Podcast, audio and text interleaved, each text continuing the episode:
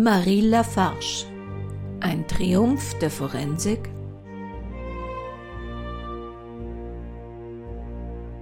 Eine Folge aus der Reihe True Crime History.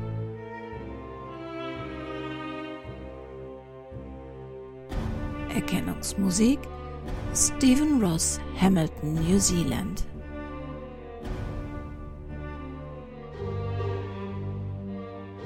Eine Produktion des Krimi-Kiosk Verlages Petra Weber in Köln.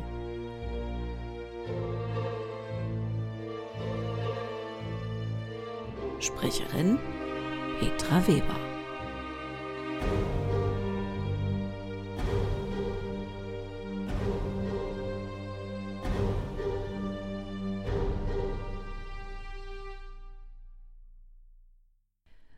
Wir leben in einer Welt, in der wir das Denken mehr und mehr der Technik und unsere Entscheidungen der Wissenschaft überlassen. Technik und Wissenschaft, das scheint uns vertrauenswürdiger, berechenbarer und vor allem objektiver als Menschen. Auch in Kriminalprozessen hängt das Urteil immer öfter von forensischen Gutachten ab.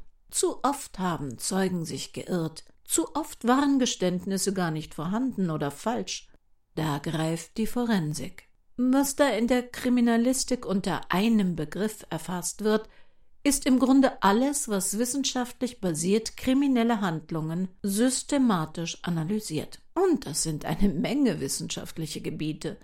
Linguistik, Genetik, Phonetik, Toxikologie, Entomologie, also die Kenntnis von Leichenzersetzung über Insekten, Psychiatrie, Psychologie, Ballistik, Formspuren und natürlich Fingerabdrücke.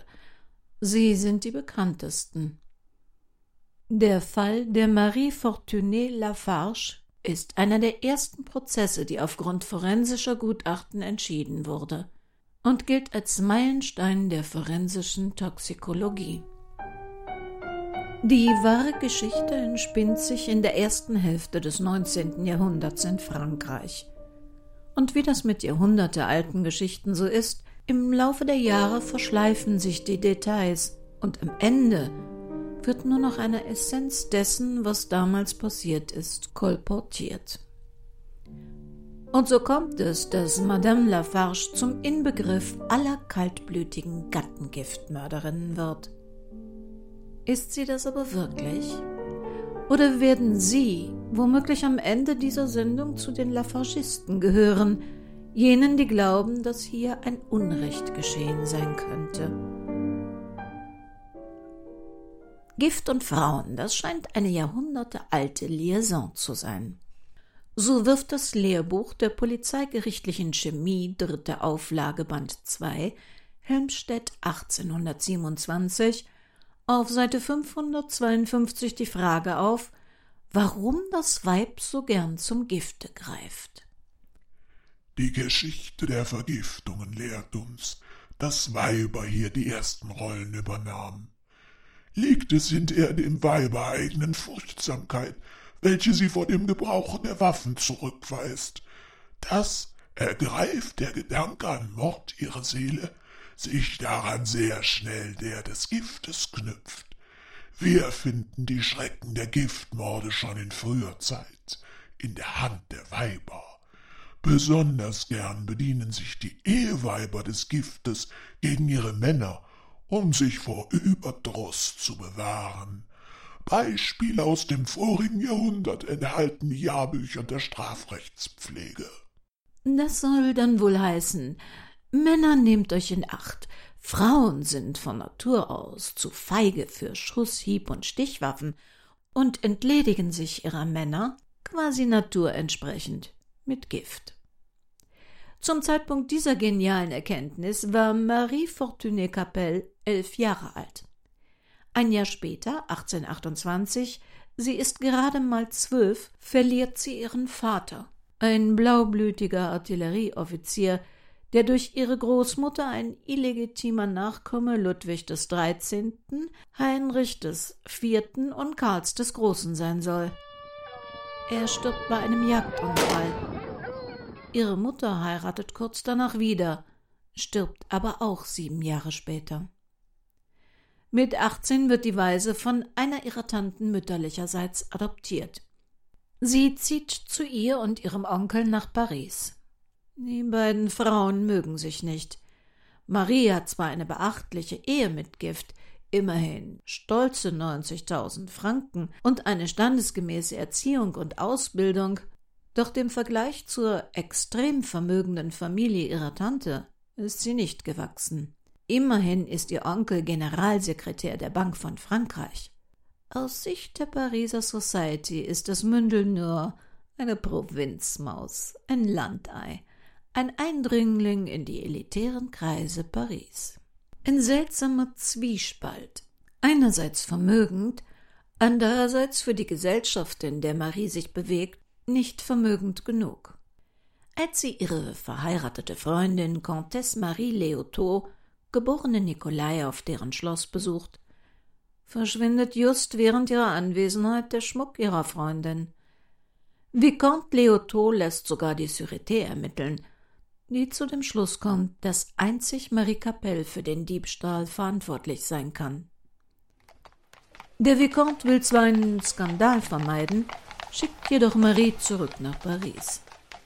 Von nun an hat Marie Capelle, von der es heißt, sie träume davon, selbst in einem Schloss zu wohnen, einen sehr mächtigen Gegner, der zu einem späteren Zeitpunkt alle Hebel auch medial über Journale und Zeitungen, gegen sie in Bewegung setzen wird. Zurück in Paris haben Onkel und Tante eine Heiratsvermittlerin mit der schwierigen Suche nach einem Ehemann für Marie beauftragt. Maries Vater hatte schon früher ein paar komplizierte Vorgaben bezüglich des künftigen Schwiegersohnes gemacht, so dass die 23-Jährige froh war, dass ihr endlich ein Entkommen aus dem Haus ihrer Tante möglich wird. Charles Pouche Lafarge, 28 Jahre alt, Sohn eines Friedensrichters, Besitzer einer Eisengießerei und vermeintlich ebenfalls Schlossherr. Charles, auf der Suche nach einer brauchbaren Mitgift, hatte gleichfalls den Heiratsvermittler beauftragt und wird Marie bei einem Besuch im Hause ihrer Tante vorgestellt, ohne ihr von dem Vermittlerarrangement zu berichten. Ein Mann ganz und gar nicht nach Maries romantischen Vorstellungen, den sie aber am 10. August 1839 trotz Ressentiments heiratet und ihm ins ländliche Bessac nach Les Glandiers folgt.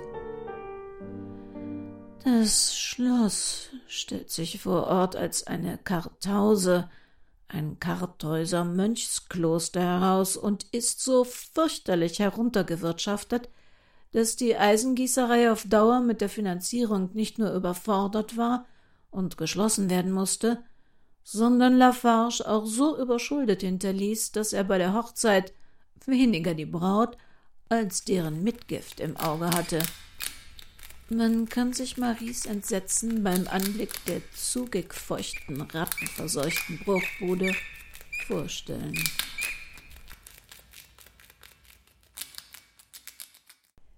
Sie schreibt in der Nacht vom 15. August 1839 ihrem Gatten einen theatralischen Brief.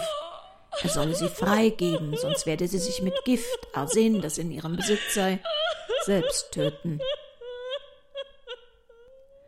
Nach diesem missglückten Ehestart bemüht sich Charles Lafarge allerdings, seine junge Frau mit Zugeständnissen und Entgegenkommen zu besänftigen, ein Pferd, ein paar Dienstboten. Ob Marie sich nun wirklich zufrieden gibt oder nur vor ihren Freunden und ihrer Familie angeben will, sie schreibt jedenfalls enthusiastische Briefe über ihr glückliches Eheleben nach Paris und wie hervorragend sie es angetroffen habe. Ist es der Beginn eines raffinierten Spiels? Oder glaubt sie vielleicht wirklich, ihrem Mann finanziell auf die Beine helfen zu können, wenn sie ihm einen kleinen Teil ihres Vermögens vermacht, ihm Empfehlungsschreiben fürs Patentamt schreibt, wo er eine Abfindung für seine Erfindungen aushandeln will. Nach vier Monaten Ehe setzt sie ihn während einer Erkrankung kurz vor seiner Abreise nach Paris als Erben ein. Er tut Gleiches und setzt sie als Alleinerbin ein. Charles Lafarge verfasst aber danach Ein geheimes, neues Testament, das seine Mutter als Begünstigte vorsieht. Er reist mit seinem Angestellten, dem Werkzeugmacher Denis Barbier, nach Paris, in der Hoffnung, sich Geld besorgen zu können. Barbier scheint ungewöhnlich viel Einfluss auf Lafarge zu haben, ist Vertrauter seiner Geld- und sonstigen Geschäfte. Marie schickt ihrem Mann Liebesbriefe nach Paris, ein kleines Porträt von ihr und kurz vor Weihnachten auch kleine Kuchen. Hat Marie Lafarge sich wirklich langsam an ihren Mann gewöhnt, sich gar verliebt? Oder entspinnt sich ab hier nur ein perfider Plan von ihr?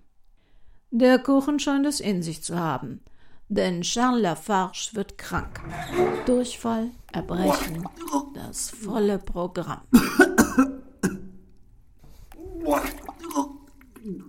Nun ja, ein Kuchen, der zwei Tage Transport hinter sich hat, kann natürlich verdorben sein. Und Symptome dieser Art sind in jener Zeit ohne Wasser- und Hygienevorschriften leider alltäglich. Charles kehrt am 4. Januar 1840 mit etwas Geld, das er im Patentamt herausschlagen konnte, zu seiner Frau zurück. Es geht ihm etwas besser, aber er kränkelt noch. Marie pflegt ihn hingebungsvoll. Trüffel, wild, für ihren Mann nur das Beste. Doch der wird wieder kränker. La maladie parisienne, die Pariser Krankheit wird ihn erwischt haben, schmutzige Menschenmassen, mangelnde Sauberkeit, Keime jeder Art, man kennt das ja. Und dann immer wieder diese widerlichen Ratten, die jeden Abend durchs Krankenzimmer wuseln. Dr. Bardon erkennt bei Charles Lafarge Cholera-Symptome. Selbstverständlich schreibt er, wie von Marie gewünscht, Arsen gegen die lästigen Ratten im Schlafzimmer des Hausherrn. Doch Charles Lafarges Zustand verschlechtert sich zusehends. Verwandte und Freunde eilen an sein Krankenbett, um ihm Zuspruch zu geben. Immer wieder reicht Marie ihm Medikamente, darunter auch ständig Gummi Arabicum, eine umstrittene Substanz zur Schmerzbekämpfung. Heute undenkbar. Madame Lafarge Senior, die auf Dr. Bardon besteht, ist beunruhigt. Wurde Charles womöglich vergiftet? Dr. Bardon lacht, als ihm Marie davon berichtet. Nein, das sei eine wilde Fantasie ihrer Schwiegermutter. Trotzdem, ein zweiter Arzt, Dr. Massenat, wird hinzugezogen. Auch er glaubt an Cholera und verschreibt zur Linderung und Stärkung in Milch geschlagene Eier. Dehydriert, mit Wadenkrämpfen, leidet Charles Lafarge immer mehr. In die Eiermilchmischung mischt Marie vor aller Augen ständig ein weißes Pulver. Nach eigener Aussage Orangenblütenzucker.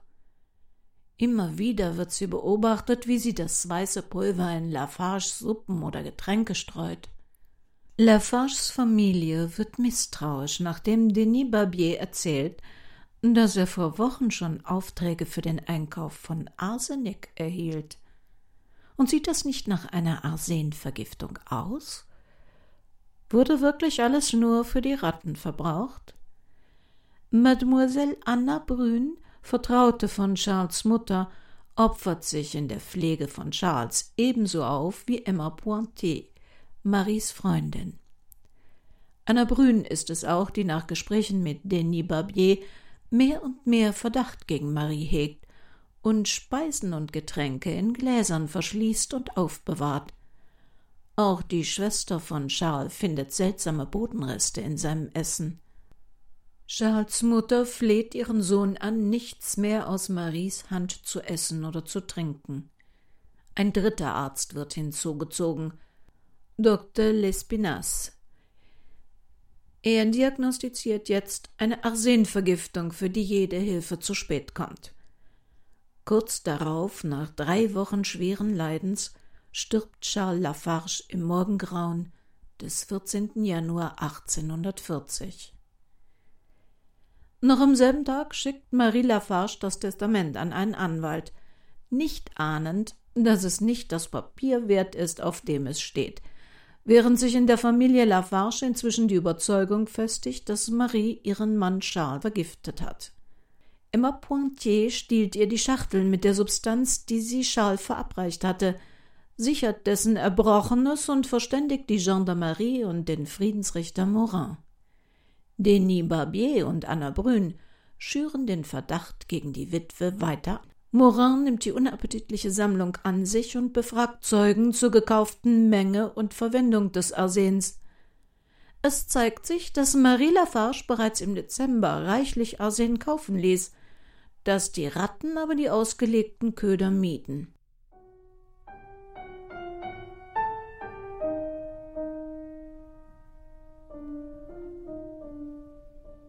Vier Jahre zuvor, 1836, hatte der schottische Chemiker James Marsh eine Methode entwickelt, kleinste Mengen Arsen in Leichen nachzuweisen.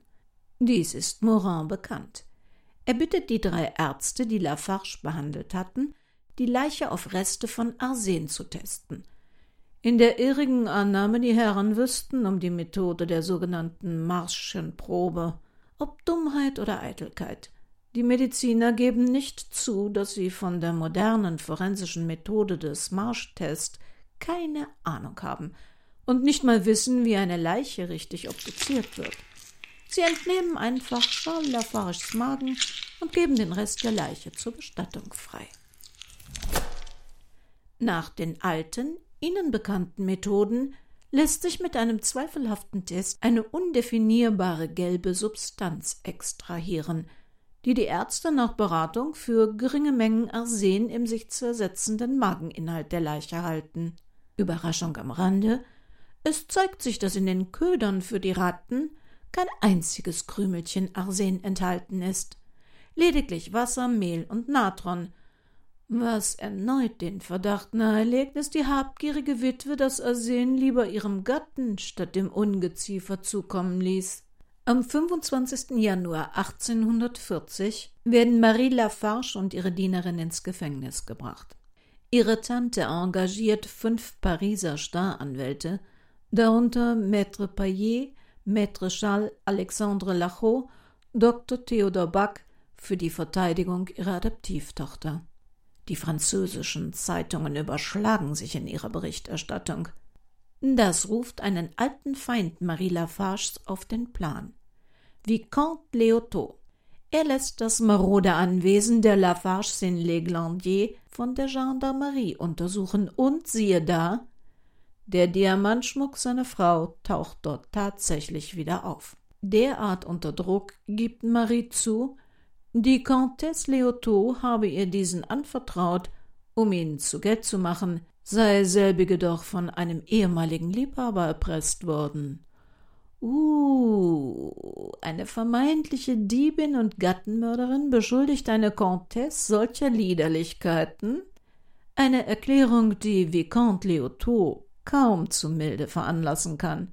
Denn die Presse wittert einen weiteren, wunderbar schmutzigen Skandal, die Untreue der Comtesse Leotot, was die Familie Leotot nun nach den Diamanten auch ihren guten Ruf kostet. Und so wird Marie Lafarge auf Druck des Vicomte noch vor einem Mordprozess der Prozess wegen Schmuckdiebstahls gemacht. Aus gutem Grund. Wäre entschieden worden, Diebstahl und Mord zusammen zu verhandeln, wäre nur das Urteil zum schwereren Verbrechen, also Mord, ausgesprochen worden. Hätte man Marie aber erst des Mordes angeklagt und danach des Diebstahls, hätte man den psychologischen Faktor einer verurteilten Diebin im Mordprozess nicht nutzen können, und wäre sie sogar des Mordes schuldig gesprochen worden, hätte man sie für bürgerlich tot erklärt, eine Strafe, die nicht mit Hinrichtung verwechselt werden darf. Wer in Frankreich bürgerlich für tot erklärt wurde, existierte rechtlich nicht mehr, obwohl er biologisch sehr wohl noch lebte. Er hatte keinerlei Rechte mehr. Der Vicomte hätte keine Genugtuung für seine erlittene Schmach bekommen. Wäre sie doch dann eh nur noch ein Nichts, dem man nichts mehr nehmen konnte. Auch Maries Schwiegerfamilie ist an einer Verurteilung wegen Mordes interessiert, Schließlich fällt dann Maries Mitgift wegen deren bürgerlichen Todes und das marode Gut in voller Gänze an Mutter und Schwester Lafarge. Und Marie könnte rein gar nichts davon einklagen. Schon der erste Prozess zum Fall des Diamantenraubs gerät zum Massen- und Medienspektakel. Eintrittskarten werden schwarz gehandelt und gefälscht. Dr. Bernhard beschreibt in seinem Buch zum Prozess der Marie Lafarge 1841 die Szenen, die sich abspielten. Madame Lafarge ist ganz schwarz gekleidet. Ein niedriger Krepphut würde ihre Züge vollständig erblicken lassen, wenn sie der öffentlichen Neugierde nicht teilweise durch einen Gaseschleier verhüllt wäre. Das unbescheidene Auge der Zuschauer, die plötzlich zum Eifer gesteigerte Neugier der Damen, suchte dieses Hemmnis zu durchdringen, um auf dem Gesicht der Angeklagten die verschiedenen Gemütsbewegungswechsel, welche sich in ihrer Seele kreuzen mussten, zu studieren. Madame Lafarge ist blass, ihre rabenschwarzen, in Flechten um ihre Stirn gewundenen Haare scheinen ihre Blässe noch auffallender zu machen. Ihre gesenkten Augen, ihre langen Wimpern, die Regelmäßigkeit ihrer Züge, die fehlerlose Bildung eines zwar ziemlich großen Mundes, der aber kleine und weiße Zähne durchblitzen lässt und an den äußersten Enden der Lippen leicht zusammengekniffen ist, der Schnitt dieses mit einem Rahmen tiefer Trauer umgebenden Gesichts sollten in allen ihren Teilen ein vollkommenes, bemerkenswertes Ganzes herstellen müssen. Dem ist aber nicht so. Vielleicht haben die Qualen der Gefangenschaft, der nagende Wurm der Einsamkeit, die Ungewissheit der Zukunft, dieses Zusammenwirken, diese Harmonie gestört. Im Augenblick, wo sie sich auf die über die Verteidigerbank emporragende Bank niederlässt, schlägt sie die Augen nieder und bewahrt eine völlige Unbeweglichkeit, der dem Publikum vorbehaltene Teil des Saals ist einige Zeit hindurch der Schauplatz des unbegreiflichen Tumultes. Die in der Menge gepressten Weiber und Kinder schreien, man erdrücke sie. Neugierige, die ohne etwas zu sehen im hintersten Raum des Auditoriums stehen, fordern die vordersten Reihen mit großem Geschrei zum Sitzen auf. Einige erschreckte Damen machen Miene, sich zurückzuziehen, und das Geschrei wird immer ärger. Ein Polizeikommissar steigt auf eine Bank und fordert die Ruhestörer zur Stille auf. Ein weit unwiderstehlicheres Argument stellt für einen Augenblick die Ungeduldigen zufrieden. Mehrere unter ihnen sind in einen angestoßenen Saal eingedrungen, haben Bänke und Sessel herbeigebracht, und bald kann die hierauf niedergelassene Masse ihre Neugierde befriedigen und so den Privilegierten, die bequem auf großen, zu ihrem Gebrauch herbeigebrachten Kirchenstühlen sitzen, verzeihen. Im hinteren Teil des Saales haben einige Unerschrockene eine Leiter herbeigerutscht, die noch am Morgen den im Saale beschäftigten Dekorateuren diente. Zwanzig Neugierige finden Platz auf ihren doppelten Tritten. Marie Lafarge schwört, sie sei unschuldig und es zeichnet sich ab, dass die Zeitungen sich in zwei Lager spalten. Jene, die ihr glauben, die Lafargisten, und jene, die sie für schuldig halten, die Anti-Lafargisten, angestachelt und aufgehetzt vom zutiefst gekränkten Vicomte Leotot, der inzwischen vor Wut über Lafarge kocht. Das Gericht befindet Marie Lafarge des Diamantendiebstahls für schuldig und verurteilt sie noch vor dem Mordprozess zu zwei Jahren Gefängnis. Inzwischen schreiben die Zeitungen in ganz Europa über die Frau, die ihren Mann vergiftet haben soll. Am 3. September 1840 beginnt in Tüll der Prozess. Dass Marie Lafarge inzwischen eine verurteilte Juwelendiebin ist, verschlechtert ihre Position enorm. Wurde Charles Lafarge vergiftet oder starb er infolge der Cholera? Die Obduktion hatte immerhin behauptet, vermeintlich kleine Mengen Arsen im Magen nachgewiesen zu haben. Aber war die substrahierte gelbe Substanz wirklich Arsen? Verteidiger Maître Paillet befürchtet, dass die laienhafte Obduktion ein falsches Ergebnis lieferte. Nachdem die obduzierenden Ärzte vor Gericht gestehen, noch nie etwas von diesem Marschtest gehört zu haben. Der Zufall will es, dass er auch Mathieu Joseph Bonaventure Orfila, seinerzeit der führende Giftwissenschaftler und Arsenexperte, als Mandant aus einem anderen Prozess kennt und ihn dort vertritt. Dieser ist mit dem Marschtest vertraut und könnte möglicherweise beweisen, dass die gefundene Substanz gar kein Arsen war. Deshalb beantragt er vor Gericht, Orfila den neuen Test mit den noch vorhandenen Magenresten durchführen zu lassen. Staatsanwalt und Richter lehnen das kategorisch ab. Hatte man doch schon zwei Apotheker und einen Chemiker aus Limoges mit den neuen Tests beauftragt. An dieser Stelle muss man sich vor Augen führen, dass heute jedes fernsehguckende Kind weiß, dass man Beweismittel steril eintütet, vor Kontaminationen schützt und beschriftet, man zu jener Zeit aber noch ganz in den Anfängen der Forensik steckte. Und so haben Dr. Bordon und Kollegen die Magenreste des vor zehn Monaten verstorbenen Lafarge unverpackt, mit etwas Papier abgedeckt, in einer Schublade des Gerichtsschreibers deponiert. Proben haben sie unbeschriftet irgendwo abgelegt und können nicht einmal mehr sagen, welches Gefäß welches Material enthält. Am 5. September sind die Apotheker mit ihrem Test durch. Dass sie den Marschtest noch nie zuvor gemacht haben und die dafür benötigte Apparatur dafür erstmals aufbauten, verschweigen sie vor Gericht.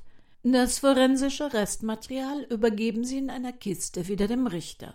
Zur Freude Maître Payets stellt man fest, kein Arsen im Mageninhalt. Doch da freut sich die Verteidigung zu früh. Der Staatsanwalt kennt inzwischen das Buch des von der Verteidigung eingebrachten Sachverständigen Orfila, in dem der Toxikologe schreibt, dass Arsen den Magen verlässt und sich in anderen Körperteilen, wie zum Beispiel der Leber, ablagert, wo es nachgewiesen werden kann. Er fordert eine umgehende Exhumierung Lafarges, um den sich zersetzenden Körper auf Spuren von Arsen zu testen. Jean Lafarge, der so elend gestorben war, findet auch im Tod keine Ruhe. Tatsächlich wird er exhumiert und von allen sieben bisher an seinem Körper obduzierenden Medizinern und Apothekern und Chemikern gemeinsam auf Arsen getestet. Selbige hatten zwischenzeitlich auch Orphilas Buch gelesen und arbeiteten erstmals forensisch korrekt auch mit sauberen Behältnissen, Beschriftungen und bringen sogar Friedhofserde wieder mit nach Tüll ins Gericht. Sie untersuchen Proben der Leber, der Milz, des Darmes und des Gehirns. Das überraschende Ergebnis? Kein Arsen nachzuweisen. Der Staatsanwalt will es nicht glauben und lässt die sichergestellten Speiseproben testen. Die Verteidigung ist nicht begeistert, aber gibt sich unbesorgt, was soll da schon rauskommen, wenn die Leiche arsenfrei ist? Und siehe da, hier werden in allen Proben hohe Arsenkonzentrationen gefunden. In der Eiermilch lässt sich eine Dosis feststellen, die zehn Menschen töten könnte, und auch das Pulver, das von Marie ins Essen gestreut wurde, enthält eindeutig Arsen. Aber wie kann das sein? Für Marie und die Verteidigung ist klar, hier will jemand nachträglich einen Mord konstruieren und hat die Speisen und das Pulver vor der Übergabe an die Gendarmerie entsprechend vergiftet. Ah, so schnell gibt Staatsanwalt Decoux nicht auf. Jetzt beantragt er, den Toxikologen Orfila mit einem Gutachten zu beauftragen. Ein Ansinnen, das die Verteidigung ja schlecht ablehnen kann, war es doch deren eigene Idee. Am 13. September 1840 erscheint Orfila im Gericht. Seiner Analyse sollen auf seinen Wunsch hin alle bisher an den Obduktionen Beteiligten als kritische Zeugen beiwohnen. Noch im Gericht, in einem Nachbarsaal, baut er sein Versuchslabor auf und untersucht die ganze Nacht hindurch die mitgebrachten Proben hinter verschlossenen und bewachten Türen. Die Zeitungen Europas sehen dem Ergebnis mit Hochspannung entgegen. Das für Maître Paillet Unfassbare geschieht. Ausgerechnet sein eigener Mandant, Gutachter Orfila, bestätigt dem Gericht, dass im Körper des verstorbenen Charles Lafarge Arsen nachgewiesen werden kann. Um Spekulationen über eine Vergiftung von außen durch verseuchte Graberde entgegenzutreten, war auch die Erde getestet worden, die keinerlei Arsenspuren enthielt. Nun, in der Tat gäbe es körpereigenes Arsen, das jedoch nur in den Knochen vorkomme, nicht in anderen Organen. Er erklärt auch Gericht und Geschworenen, wie es zu den falschen Ergebnissen in den ersten Marschtests kam. Die komplizierte Apparatur, die nur bei geübten Experten richtig arbeitet, funktioniert mit einer Flamme, die, wenn sie zu heiß eingestellt ist, verhindert, dass das Arsen sich niederschlagen kann. Es verbrennt und verflüchtigt sich zu Gas, was zu einem negativen Ergebnis führt. Maître Paillet ist entsetzt, Marie Lafarge sichtlich erschüttert. Der Verteidigung letzter Versuch, ihre Mandantin zu retten, scheitert, weil ein bekannter Gegenexperte en Filas, François Vincent Raspail, vier Stunden zu spät kommt und erst nach der Urteilsverkündung eintreffen kann. Sieben Stunden lang versucht die Verteidigung in ihrem Plädoyer die Geschworenen von der Unschuld Marie Lafarges zu überzeugen. Dass sie ein Opfer von Missgunst, Intrigen und Komplotten geworden sei. Vergebens. Maître Payets eigener Mandant hat als Experte Gericht und Geschworene restlos überzeugt. Am 19. September 1840 wird Madame Marie Fortunelle Lafarge des Gattenmordes für schuldig befunden, bürgerlich für tot erklärt und zu lebenslanger Zwangsarbeit verurteilt. Sie muss zunächst auf die Galeeren von Toulon, doch aufgrund ihrer königlichen Abstammung und ihres sich verschlechternden Gesundheitszustandes wandelt König Louis Philippe I. das Urteil in lebenslange Haft ohne Zwangsarbeit um. Soweit die bis heute in allen gängigen Veröffentlichungen erzählte Geschichte. Na, was denken Sie denn? Ist sie eine Mörderin oder Opfer eines Komplotts? Sind Sie Lafargist oder Anti-Lafargist? Bevor Sie sich eine endgültige Meinung bilden, sollten Sie aber ein paar nicht forensische Fakten kennen, die Wikipedia, Mörderpedia und Co. bis heute verschweigen – um die fast romanhafte wahre Geschichte nicht zu zerstören. Zu schön ist einfach die Vorstellung der sich nach einem Prinzessinnenleben sehnenden Marie Capelle, die sich nach Frust und Ärger von der Juwelendiebin zu sich ihres Mannes entledigenden Giftmörderin entwickelt. Forensik in allen Ehren, doch wenn man über einen anderen Menschen urteilt, dann sollte man vielleicht noch ein paar andere Aspekte sehen. Was wissen wir zum Beispiel über den Charakter der vermeintlichen Mörderin? So schreibt Dr. Julius Bernhard in seinem Buch Madame Lafarge unschuldig, nachgewiesen aus den vollständigen Verhandlungen und allen darauf bezüglichen Aktenstücken, Briefen usw. So des Prozesses Lafarge, herausgegeben vom Macklot Verlag Karlsruhe 1841, von Marie Capelle wird einstimmig von allen, die sie früher kannten und mit ihr in Berührung waren, gesagt, dass sie sich die allgemeine Hochachtung und die Zuneigung aller, die sie umgaben, sowohl durch ihre Hingebung und Zärtlichkeit für die ihrigen, als auch durch die Gefühle von Menschlichkeit und Edelmut, wovon sie mehr als einen Beweis lieferte, erworben hat. Man sehe hierüber das Schreiben des Marquis de Mornay, welchem diese Stelle entnommen ist, sowie die Schreiben der Vicomtesse von Montesquieu und andere, die mit ihr und ihrer Familie näher bekannt waren. Sie hatte von ihrer Mutter alle die Tugenden geerbt, welche ihren Verlust so sehr beklagenswert gemacht. Sie liebte die Armen, besuchte, pflegte und brachte ihnen alle in ihren Kräften stehende Hilfe und Linderung. Ich könnte von ihr viele schöne Züge der Mildtätigkeit und Uneigennützigkeit anführen. Marie Capelle brachte den Armen im verborgenen Brot, um ihren Hunger zu stillen, und Kleider, um ihre Blöße zu decken.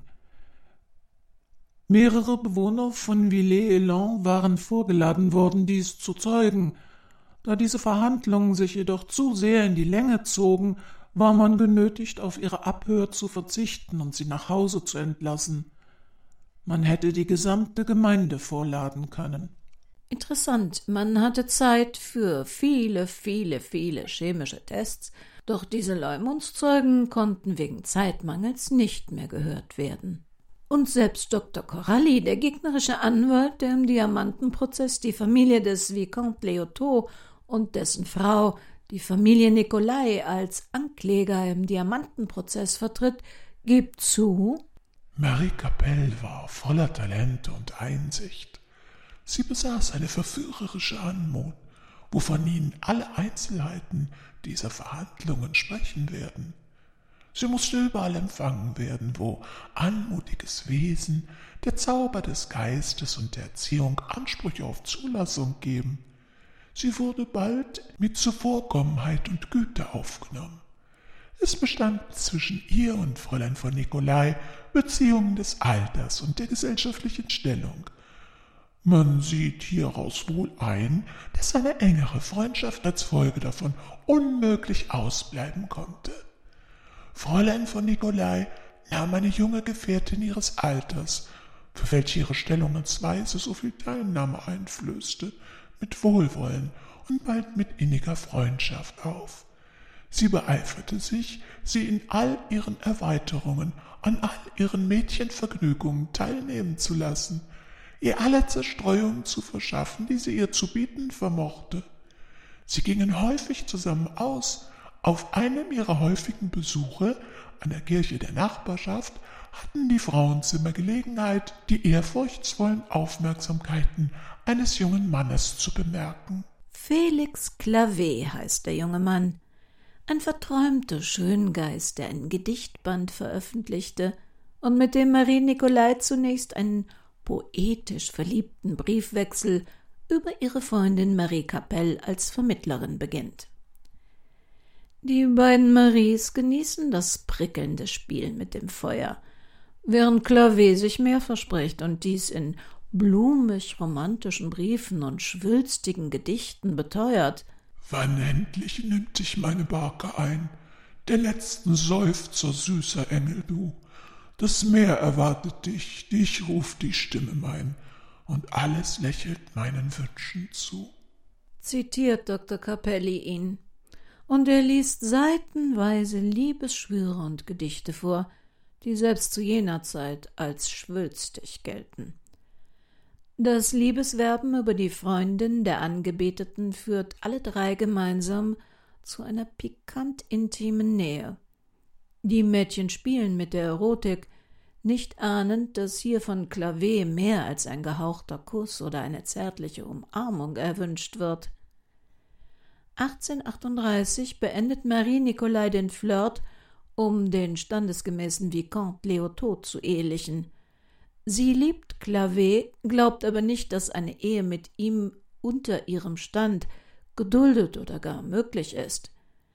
Sie fordert die Briefe von Felix Clavé, der ihr weiterhin in Briefen an ihre Freundin Marie Capelle seine Liebe gesteht, zurück, behält aber dessen Liebesschwüre der schönen Verse wegen selbst.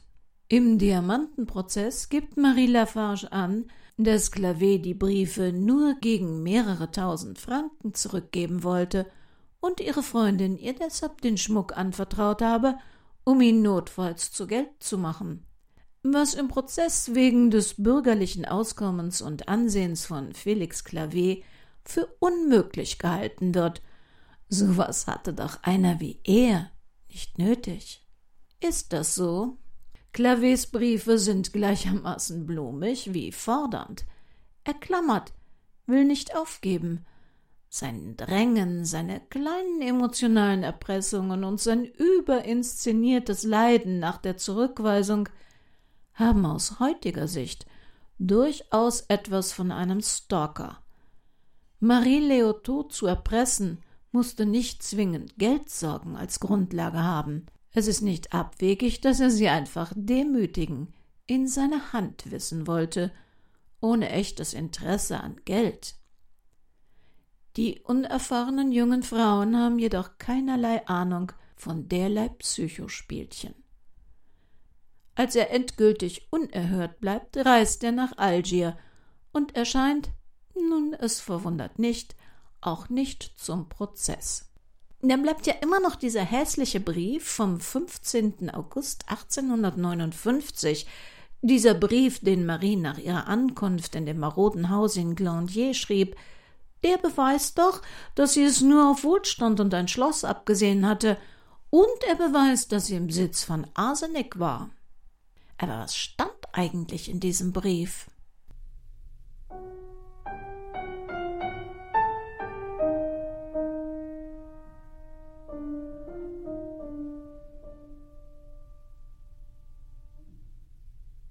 Charles, ich komme, Sie auf den Knien um Verzeihung zu bitten.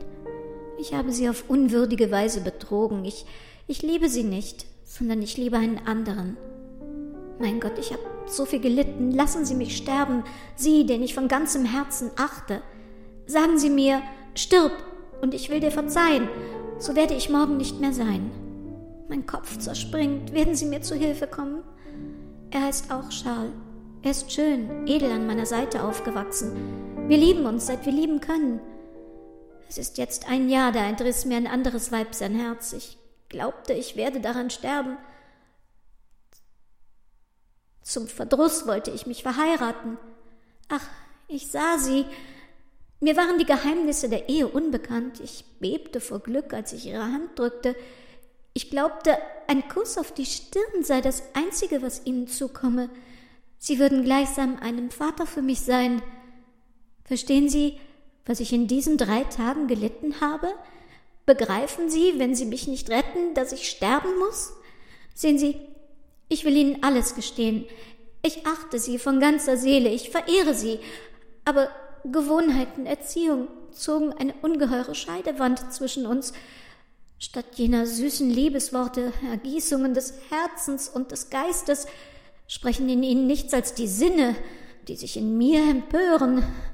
Und dann er, er bereut es. Ich habe ihn in Orléans gesehen. Sie speisten zu Mittag. Es war auf einem Balkon dem meinigen gegenüber.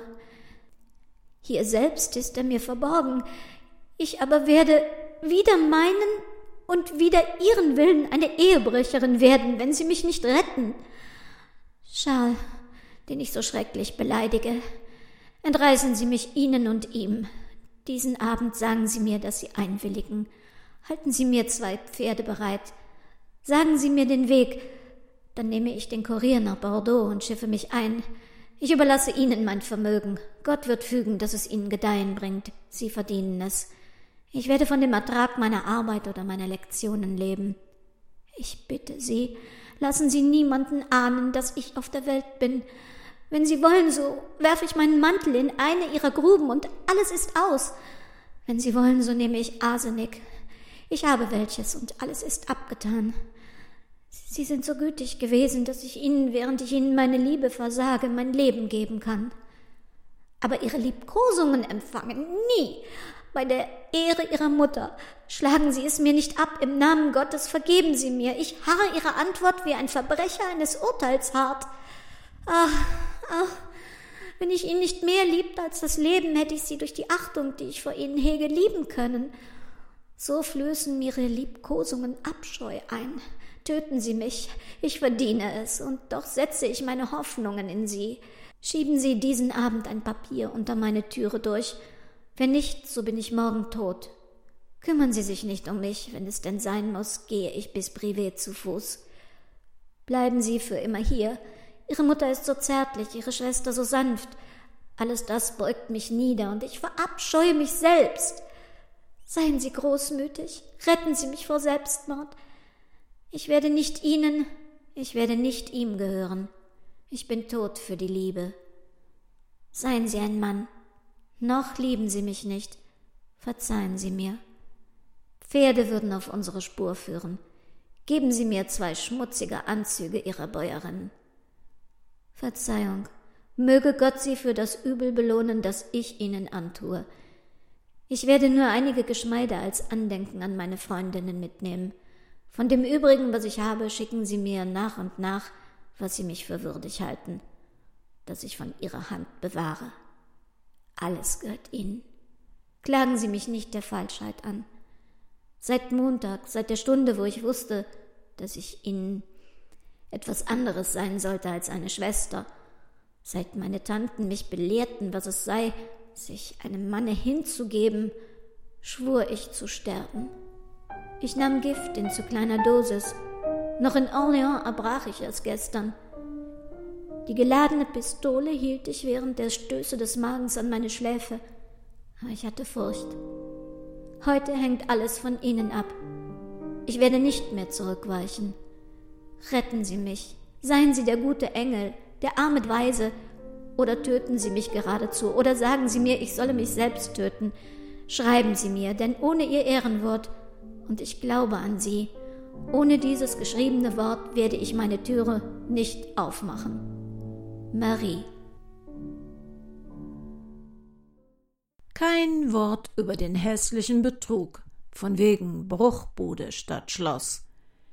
Hier wurde einfach eine junge Frau auf den Boden sexueller Tatsachen geholt und war dank ihrer prüden Erziehung gleichermaßen überrascht wie entsetzt und angeekelt. Ob sie nun wirklich noch der träumerischen Schwärmerei einer Jugendliebe nachhing oder dies nur zur Betonung ihrer Abneigung behauptet, bleibt ungeklärt.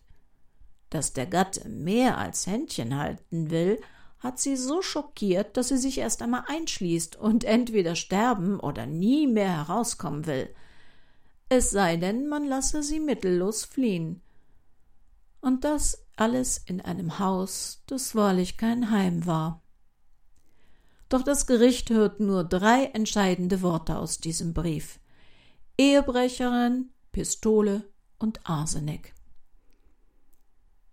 Das Gerichtsprotokoll zeigt, dass Marie Lafarge nie eine Pistole besessen hat, auch kein Gift, aber dass ihr Mann unter dem Einfluss von Champagner heftig das Schlafzimmer mit ihr teilen wollte und sie darüber und über den Zustand ihres neuen Heimes verzweifelt. So verzweifelt, dass Charles Lafarge Gefühl zeigt, ein Einsehen hat und sich tatsächlich bemüht, seine Frau mit Aufmerksamkeiten und Zurückhaltung für sich zu gewinnen. Er fordert seine ehelichen Rechte nicht mehr ein, in der Hoffnung, dass er Marie für sich gewinnen kann. Ach ja, das verfluchte Arsen. Da standen also nach Ansicht des Gerichts Arsentöpfe in einem offenen Zimmer, in einem offenen Schrank allen Personen und allen Zufällen preisgegeben. Doch gerade diese Art, wie das Verbrechen begangen worden sein soll, spricht am meisten für die Unschuld der Angeklagten. So schreibt Dr. Julius Bernhard 1841 Während vom Gericht als Basis ein fein angelegter, lang gehegter Plan angenommen und vorausgesetzt wird, lässt man sie alle Unbesonnenheiten eines zwar bösartigen, aber einfältigen Verbrechers begehen. Man legt ihr die krasseste Dummheit bei. Welche Widersprüche! Anerkannt ist Marie Capelle als gutmütig, wohltätig, freundschaftlich und anhänglich aber leicht erregbar und allen Eindrücken zugänglich, und ihre Haltung vor Gericht verrät durchaus nicht ein böses Gewissen. Es fehlt daher auch hier zu einer etwaigen Vervollständigung des Beweises an diesem Haltpunkt, während für sie eine Menge Umstände und Zeugen sprechen. Es vermöchte nichts für einen Hass gegen ihren Gatten zu sprechen und beweist selbst ihre Handlungsweise nach seinem Tode wo sie mit eigener Aufopferung, um sein Gedächtnis vor Schmach zu retten, die falschen Wechsel bezahlte, das Gegenteil. Wäre sie die Vergifterin aus Haß gewesen und die überlegte, abgefeimte Verbrecherin, so hätte sie sich nicht bewogen finden können, sich seinetwegen ihres letzten Eigentums zu berauben, es musste ihr im Gegenteil erwünscht sein, ihn als Fälscher und Betrüger entlarvt zu sehen, was im schlimmsten Falle auch ihre Handlungsweise wenigstens einigermaßen beschönigt hätte. Ah ja, das hat die Zeit im Laufe der Geschichte wohl auch verdrängt. Den Charakter des Gatten. Charles Lafarge war nämlich kein Ehrenmann, sondern ein Betrüger, von Denis Barbier als Komplize manipuliert, der nicht nur seine Frau belogen hat. Und noch etwas irritiert. Denis Barbier hat im Auftrag von Marie Lafarge mindestens 63 Gramm Arsen gekauft, kurz bevor er nach Paris zu Monsieur Lafarge gereist ist. Er kommt vor den kleinen Kuchen Maries dort an. Und, das ist jetzt wirklich seltsam, der Kuchen in Paris ist nur ein einzelner großer Kuchen. Drei Menschen hatten das Arsen in der Hand. Denis Barbier, der es kaufte, es Marie gab, die es dem Kammerdiener und Gärtner gab, der wiederum Angst vor dem Gift hatte und es nicht den Ratten gab, sondern komplett im Garten vergrub. Als man es dort ausgräbt, ist jedoch nur Natron vergraben. Einer von ihnen muss also das Arsen ausgetauscht haben. Barbier vor der Übergabe oder Marie vor der Weitergabe an den Kammerdiener oder der Kammerdiener und Gärtner. Es kommt aber noch schräger. Nach dem Prozess erzählt Denis Barbier, er habe das Arsen überhaupt nicht an sie ausgehändigt, weil er der jungen Ehefrau von Beginn an nicht getraut habe. Er scheint zu alledem auch noch Hellseher gewesen zu sein, prophezeite er doch schon zwei Monate vor Lafarges Tod, dass Lafarge eines Tages von seiner Frau vergiftet würde. Barbier, der immer wieder spurlos verschwindet und vor dem Kuchen in Paris eintrifft, als erster vor den Ärzten von Vergiftung spricht, obwohl die noch an Cholera glauben, und allen Freunden und Verwandten Charles Lafarge seinen Mordverdacht intensiv und ausführlich darlegt. Und wie lief das eigentlich mit der toxikologischen Analyse der Forensik genau? Da war doch wohl alles klar. Nun, es stellt sich heraus, dass Orfila bei seinem ersten Marschtest kein Arsen fand. Bei einem zweiten Test zeigte sich auch kein Arsen. Bei einem dritten Test greift Orfila plötzlich auf eigene mitgebrachte Reagenzien zu und siehe da, plötzlich zeigt sich ein geschätztes halbes Milligramm Arsen. 60 bis 70 Milligramm sind tödlich. Eigentlich stand es damit nur 2 zu 1 gegen Arsen. Aber man kann natürlich so lange testen, bis das gewünschte Ergebnis endlich erscheint. Man merke, Forensik ist immer nur so verlässlich und vertrauenswürdig wie der Wissenschaftler dahinter. Damit bleiben folgende Fragen. Wurde Charles Lafarge wirklich mit Arsen vergiftet? Und wenn war es seine Frau Marie? War sie so dumm, vor aller Welt ständig Gift in sein Essen zu kippen? Oder war Lafarge womöglich an seiner Erkrankung gestorben und jemand nutzte die Chance, nachträglich Arsen in Maries Pülverchen zu kippen? Der Prozess beschäftigt nicht nur die französische Gesellschaft leidenschaftlich, auch noch nach ihrer Verurteilung hatte Marie Lafarge viele Anhänger, und ihr Prozess führte zu aufgeregten Diskussionen. Der Marschtest trieb seltsame Blüten. Auf Veranstaltungen und Gesellschaften wurde er mit obskuren Gerätschaften nachgestellt und zur Belustigung der anwesenden Gäste vorgeführt. 1841 veröffentlichen europäische Verlage Lafarges im Gefängnis geschriebene Memoiren. In Deutschland unter dem Titel Die Denkwürdigkeiten der Marie Capelle, Witwe Lafarge, von ihr selbst geschrieben. Sie schließt ihre Memoiren mit der Beschreibung ihrer Ankunft im Gefängnis nach ihrer Verurteilung. Meine Ankunft wurde erwartet. Die Menge drängte sich um meinen Wagen herum, schrie, lachte, eklige und beleidigende Worte wurden mir zugerufen. Die Gefängnistür öffnete sich.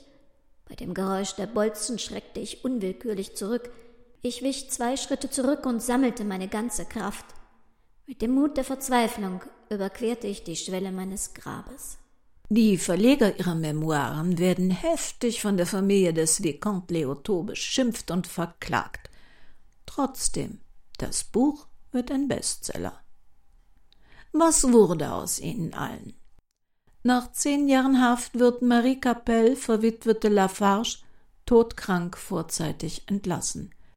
Sie stirbt mit 36 Jahren an Tuberkulose und wird auf dem Friedhof Ornolac-Ussat-les-Bains, ihrem letzten Wohnort, unter einer schlichten Platte beigesetzt.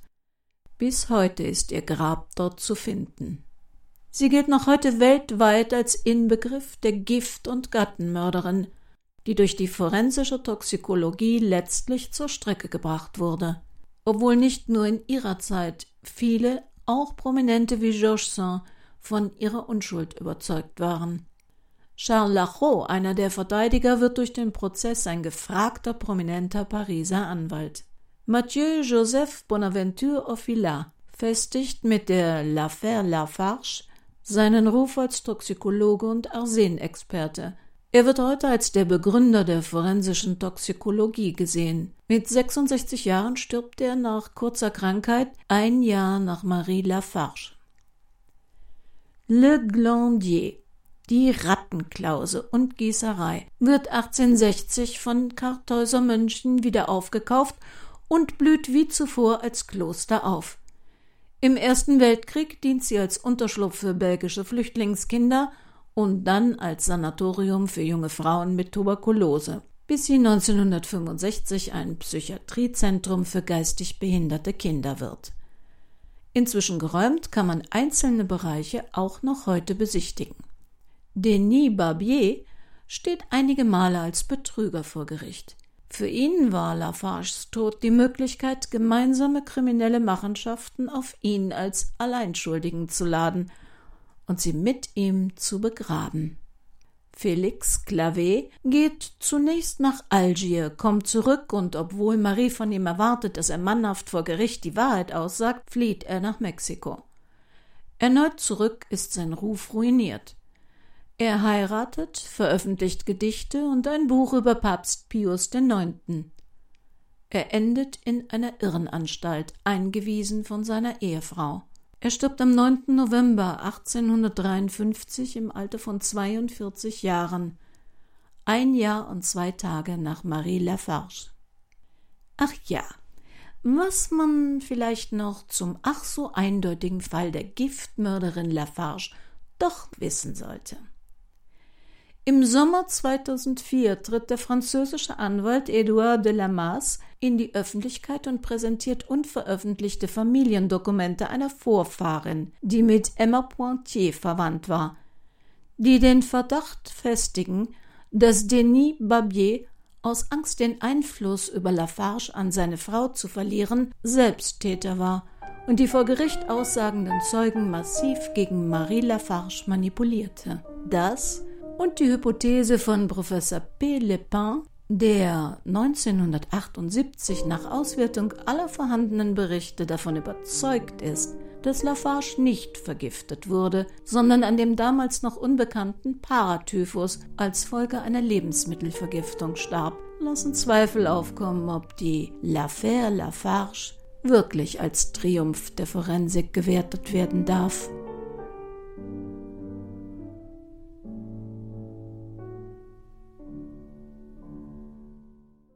An dieser Stelle muss ich mich bei allen Sponsoren des Krimi-Kiosk mal ganz doll bedanken. Sie machen es möglich, dass ich die Zeit und Möglichkeit habe, den im Krimi-Kiosk vorgestellten Fällen sorgfältig nachzuspüren. So sorgfältig, dass ich in den letzten Wochen für einen noch kommenden Fall sogar in ein süddeutsches Archiv reisen konnte und auch erneut reisen werde, um einem echten Kriminalfall nachzuspüren, der Sie und mich sehr berühren wird. Und an alle Manott-Fans. Wir arbeiten an einem neuen Manott-Krimi. Titel abgeschrieben. Aber es dauert noch etwas, weil mich hier nämlich ein paar überraschende Krimi-Aktivitäten beschäftigt halten. Und dazu gehört jetzt unter anderem dies. Hallo, ich bin Krimi-Autorin Mara Fehr aus Österreich und wir brauchen kriminelle Hilfe. Rund 2000 Krimis möchten gerne vom Norden in den Süden. Die Krimistube in Peine wird umziehen. Wenn alles gut geht und wir diese Mordsaufgabe bewältigen können, zieht sie hierher zu mir in die mörderische Steiermark. Aber dazu gilt es erst 888 Kilometer zu überbrücken. Falls ein Spediteur mit Krimiherz zu den Podcast-Hörern gehört, der das beipacken könnte, oder jemand, der zufällig öfter die Strecke fährt, oder vielleicht jemand, der eine geniale Idee hat, wie wir dieses kriminelle Vorhaben verwirklichen könnten. Wir wären überglücklich darüber. Alle Vorschläge sind willkommen. Vielen Dank schon im Voraus an alle, die uns bei diesem Mordsprojekt unterstützen. Jo, das wird nicht einfach. Aber ich weiß, dass viele von Ihnen uns hören, während Sie Vielfahrer sind, beruflich unterwegs sind. Vielleicht ähm, haben Sie einen Anhänger, den Sie uns im September für zwei Wochen zur Verfügung stellen könnten, wenn er im Raum Köln oder Peine zur Verfügung steht. Wir freuen uns über jede Hilfe und Sie können solche Hinweise bitte an redaktion.krimikiosk.de schicken. Oder Sie senden uns eine WhatsApp-Sprachnachricht bzw. eine getippte an 49 für Deutschland 163 83 519 72. So, dies war wieder eine Sendung des Krimikiosk Verlages Petra Weber in Köln. Wenn Sie unsere kriminellen Aktivitäten unterstützen möchten, dann finden Sie auf unserer Webseite www.krimikiosk.de und in den Infos zu dieser Sendung einen Hinweis auf eine PayPal-Möglichkeit. Sie können mich aber auch anschreiben und ich gebe Ihnen unsere Bankverbindung für die Kaffeekasse. Die Quellen, die dieser Sendung zugrunde lagen, finden Sie in den Infos zur Sendung und auf unserer Webseite im Bereich Podcast. Die Musik innerhalb der Sendung war von Frédéric Chopin, Ballade Nummer 1, unter Public Domain bei Wikipedia zu finden. Und ob Sie nun eine Idee haben, wie man 2000 Krimis fast 1000 Kilometer weit befördern kann, oder ob Sie sich fragen, was manche Leute für verrückte kriminelle Ideen entwickeln, genießen Sie die Zeit. Genießen Sie jeden einzelnen Augenblick.